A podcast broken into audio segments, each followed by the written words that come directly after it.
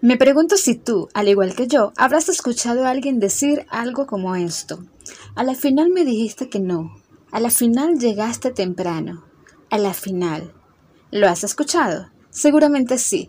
Hoy te diré cuál es su uso correcto. Yo soy Dulce Medina y esto es Exprésalo bien.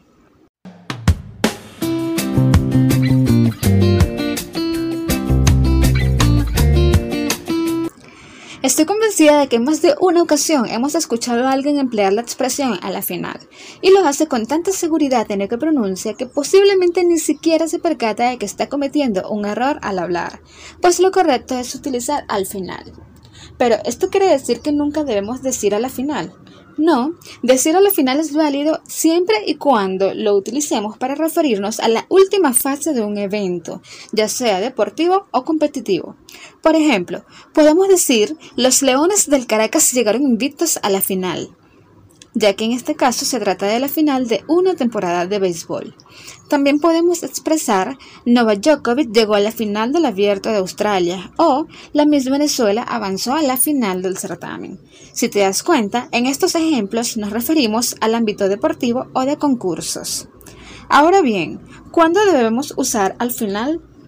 Teóricamente, al final es una locución adverbial que indica que un asunto se terminó o que llegó a su fin. Por eso, podemos sustituirla por expresiones como finalmente, por fin, en definitiva, en conclusión. Por ejemplo, al final llegaste temprano o finalmente llegaste temprano. Al final me dijiste que no o en definitiva me dijiste que no.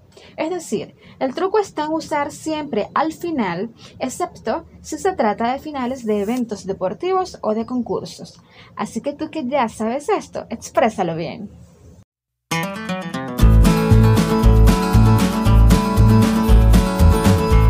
¿Con cuál letra va?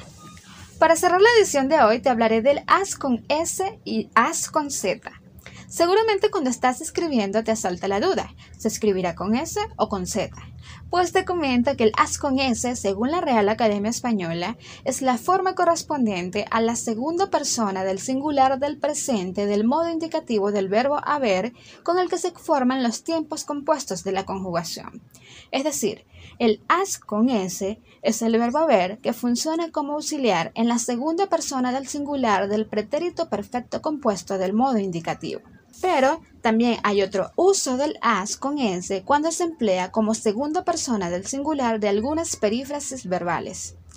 Por otro lado, el as con z es el verbo hacer conjugado en la segunda persona del modo imperativo.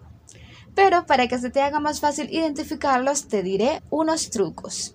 Si al lado derecho del as tienes un verbo terminado en ado, ido, to, so, cho, ese as va con S. Por ejemplo, has tomado, has comido, has impreso, has escrito, has dicho.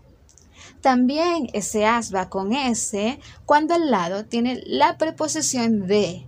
Por ejemplo, has de saber que llegaré temprano. Has de comprar los alimentos.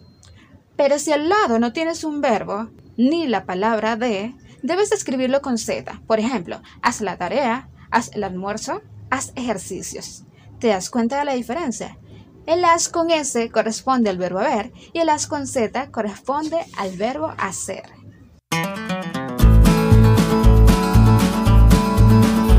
Bien, esto ha sido todo por hoy. Recuerda, cuando escuches o leas a alguien expresándolo mal, no te burles ni lo critiques. Enséñale como una vez tú lo aprendiste.